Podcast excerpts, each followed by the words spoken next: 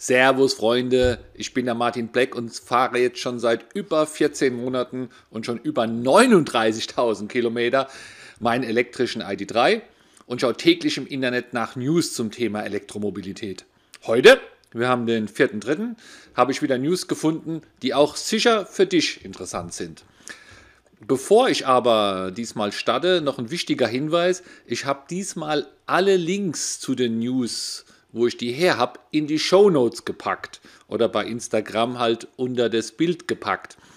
Es ist eine Heidenarbeit. Ähm, ich muss gucken, dass ich das irgendwie automatisiert. Ich kann noch nicht versprechen, dass ich es immer mache, aber jetzt einfach mal diesmal gemacht und würde mich über ein Feedback freuen. Und in den Show Notes steht auch nochmal meine E-Mail-Adresse für, für das Feedback. Heute geht es um folgende Thema.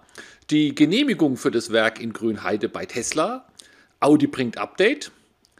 Opel bietet den E-Rox für 49 Euro monatlich an. Es gibt einen ersten E-Jeep. Es gibt äh, neue AGBs bei VW für die VCharge-App. Es gibt eine neue Lidl-App, um bei Lidl zu laden. Ich habe interessante Statistiken über Norwegen, die Zulassung von Elektro-PKWs im Februar, aber auch die Top der Betreiberparks in Deutschland. Es geht auch um Geld. Hessen startet Förderprogramm für Nutzung von, äh, für die E-Nutzfahrzeuge. Und dann auch was Kurioses, Witziges. Es gibt einen Segway E-Elektro-Tretroller mit 70 km/h und ein, ein äh, sehr interessanter Beitrag, der habe ich mal betitelt mit Wie viele Pizzas braucht ein Tesla für 835 Kilometer? Grünheide, hoffentlich ist es bald durch. Ich denke, es hat schon vorgestern drin in den News, aber ich glaube, äh, gestern ging überall nochmal durch die Presse und überall stand, Tesla erhält finale Genehmigung für Werk in Grünheide. Mir wäre natürlich lieber, wenn da stehen würde, Tesla hat erhalten, denn erhält geht noch in die Zukunft. Alles hat mit Donnerstag, Freitag spekuliert. Gestern war Donnerstag, es steht dann aber noch nirgends erhält, oder hat erhalten.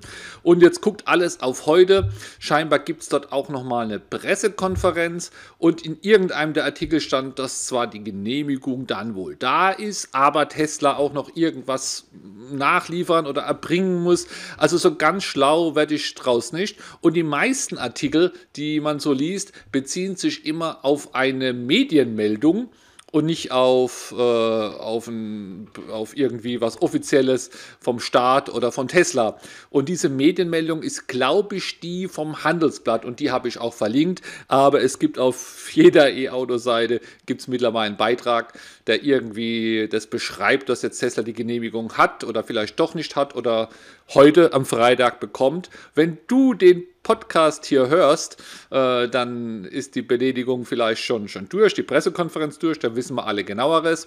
Damit du den Podcast immer recht zeitnah hörst, würde ich dich bitten, den Podcast auch mit deinem Feedcatcher zu abonnieren, dass du ihn immer automatisch bekommst.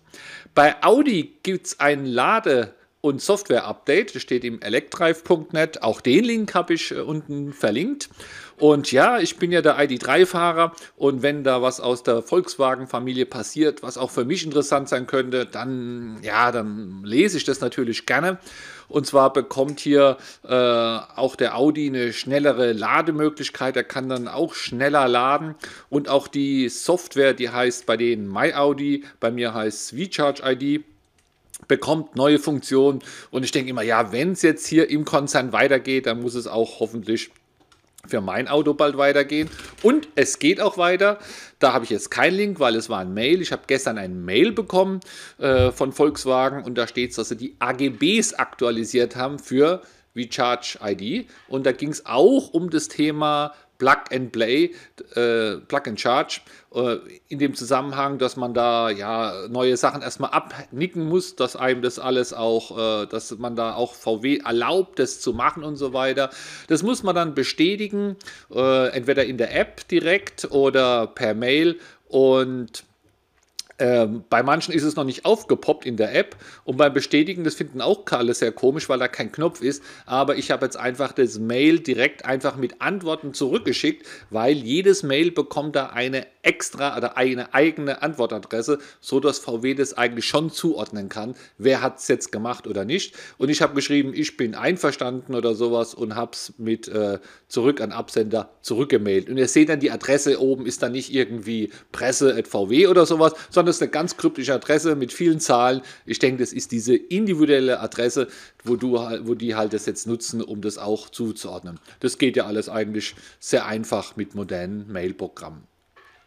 Opel bietet den Rocks an, ab 49 Euro 06 monatlich, steht auf ecomendo.de und den Rocks, den habe ich schon vor ein paar Wochen gesehen, da war er noch abgedeckt hier bei so einem Händler und es ist wirklich ein sehr putziges Auto, äh, sieht von vorne genauso aus wie hinten. Ich glaube, die haben auch dieselben Teile verwendet, von vorne und von hinten und ich glaube, die haben sogar dieselbe Tür verwendet, wenn ich mich nicht irre. Oder wie war denn das? Ja, doch, die haben, glaube ich, dieselbe Tür ver verwendet. Das heißt, dass er aber einmal nach vorne und einmal so nach hinten aufklappt. ist ja, ist ja auch schlau. Und äh, hier steht jetzt, dass er für 49,06 monatlich finanziert werden kann. Ja, ja, aber es hängt natürlich immer davon ab, ist eine Anzahlung, Schlusszahlung, wie viel Kilometer und dies und jenes. Aber ja, wie man es auch rechnet, das Auto ist an sich nicht teuer und man kommt da bestimmt sehr preiswert drauf hin. Es ist jetzt definitiv kein Langstreckenfahrzeug, aber angucken sollte man es eigentlich schon mal, weil er putzig ist und wenn es bewahrheitet oder man mit diesen 50 Euro hinkommt im Monat, das kann dann schon ganz schnell der Betrag sein, wo man beim Verbrenner einfach an Sprit spart. Ja, wenn du da mit dem Verbrenner im Monat vielleicht 100 Euro brauchst irgendwie und äh, nimmst halt das Auto und brauchst du nur noch 50, dann kannst du ihn fast dazu nehmen eigentlich als, als Ersatzfahrzeug. Dann gibt es bei Stellantis äh, verschärft E-Ziele. Deswegen interessiert mich das nicht, weil das ist immer so hätte, würde, gern, könnte. Ich glaube, irgendwann muss man mal nach einem Jahr die alten Nachrichten immer rausholen, ob es dann wirklich umgesetzt wurde. Äh, aber ich fand es interessanter, weil sie den ersten Jeep zeigen. Und dann musste ich es mir angucken, aber der Jeep sieht aus wie ein SUV. Ja? Er ist vielleicht, er hat ein bisschen, naja, also hier so ein Foto dabei. Er ist gelb, ja, normalerweise so ein Jeep. Erwarte ich jetzt ein bisschen was Dreckiges oder sowas, ein bisschen grünlich. Nee, ist einfach, für mich sieht es aus wie ein SUV. Ähm, vielleicht kenne ich auch den Unterschied da nicht genau. Ähm, ja, also also mit der Meldung konnte ich nichts anfangen. Ich habe gedacht, ich zeige es hier trotzdem. Äh, so ein Hammer, ja, Geld, das ist ein Jeep. Aber so ein SUV, vielleicht einfach eine andere Stoßdämpfer einbauen und sagen, das ist ein Jeep. Falls hier Jeep-Fahrer zuhören, klärt mich doch einfach mal auf, was jetzt hier nochmal anders und was, was, warum man das jetzt hier kaufen sollte. Andererseits bin ich natürlich froh, wenn es wirklich so ist, dass das ein wichtiger Unterschied ist. Und es gibt vielleicht Jeep-Fahrer in Deutschland, die müssen jetzt auch keinen elektrischen mehr, äh, Benziner mehr kaufen, sondern das können zumindest, wie steht es hier, ja, ich glaube, ab nächstes Jahr können Sie den kaufen. Es gibt auch was Neues zum Thema Laden. Äh, die ganzen Discounter bieten ja oft kostenloses Laden an, Laden an und immer wieder heißt es ja, ja, wie lange wird es noch gut gehen? Manche haben schon an ihr Terminals, an ihre Ladesäulen so Kreditkartenterminals angebracht und äh, hier heißt es jetzt auch, dass es bei Lidl muss man jetzt eine andere App nehmen. Äh, und dazu habe ich auch ein Video gedreht und das Video findet ihr einfach auf meinem YouTube-Kanal. Also wenn du ab und zu gratis lädst, dann äh, schau dir das an, damit du weißt, was da auf dich zukommt. Und lese auch den ersten Kommentar durch, wo ich angepinnt habe. Da habe ich ein paar Neuigkeiten gleich reingeschrieben, äh, die, die mir bewusst wurden oder die mir gezeigt wurden, nachdem das Video schon draußen war. Eigentlich müsste ich es nochmal drehen, das macht aber auch keinen Sinn. Also hier immer in die Kommentare gucken, das sind immer tolle Beiträge dabei. Volvo testet kabelloses Elektroautoladen in Göteborg. Ja, da gab es ja schon mal ein paar News, dass so irgendwelche Strecken, irgendwelche Fahrstrecken, also irgendwelche Teststrecken elektrifiziert werden. Also hier geht's, äh, da ging es um, um das Zement, um den Asphalt. Aber in Göteborg haben sie jetzt wohl für Taxis an den Taxiständen äh, irgend sowas eingebaut. Also nicht die gesamte äh, Straße in Göteborg, sondern einfach an diesen Taxiständen, wo diese Taxis immer stehen und haben dann eine Kooperation. Und jetzt wird einfach da mal ja, beim Stehen geladen, ohne dass man aussteigt und es anstecken muss. Und die wollen da halt Erfahrungen sammeln und so weiter. Finde ich sehr gut, weil äh, ja, das ist ja eigentlich das, das Praktischste. Ja? Und äh, ich weiß jetzt nicht, ob das so viel teurer ist, da einfach im Boden diese Platte einzulassen oder eine Säule hinzustellen. Äh, könnte ich mir für, für viele Sachen eigentlich gut, gut vorstellen. Schaut es euch an. Äh, Link ist auch unten dabei. In Norwegen gibt es 6160 neue Elektro-PKWs im Februar. Ja, eigentlich gewöhnt man sich an diese Meldung, aber das sind wieder 75,6% aller Pkw-Registrierungen äh, des Monats, die jetzt hier elektrisch sind. Ne? Also es ist schon ein Modsbetrag und es ist jetzt hier nicht so eine Spitze. Ich glaube, vor ein paar Wochen habe ich eine ähnliche Meldung vorgelesen. Also äh, in Norwegen, ich bin in Norwegen dieses Jahr noch, ich bin in Norwegen das erste Mal Tesla Model X mitgefahren, habe da viele E-Autos gesehen. Bei Uber gibt es Uber Queen, das funktioniert also. Also Norwegen finde ich wirklich gut und ich freue mich auf meine nächste Reise nach Norwegen, um das auch mal wieder live zu sehen, wie viele Autos da wirklich dann, dann rumfahren. Noch eine Statistik, der, die Adresse www.schnellladepark.app, da findet man ja die Schnellladeparks in, ja, ich sage einfach mal Europa, noch nicht in jedem Land, aber in vielen. Der, die machen auch immer eine Statistik und hier geht es jetzt um die Statistik der Top 6 Betreiber.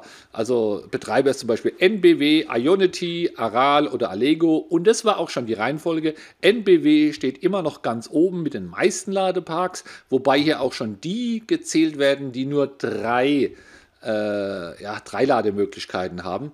Aber naja, äh, selbst wenn wir nur die größeren nehmen, stehen sie immer noch ganz oben. Dann sind sie aber ziemlich in einer Reihe mit Ionity und Aral.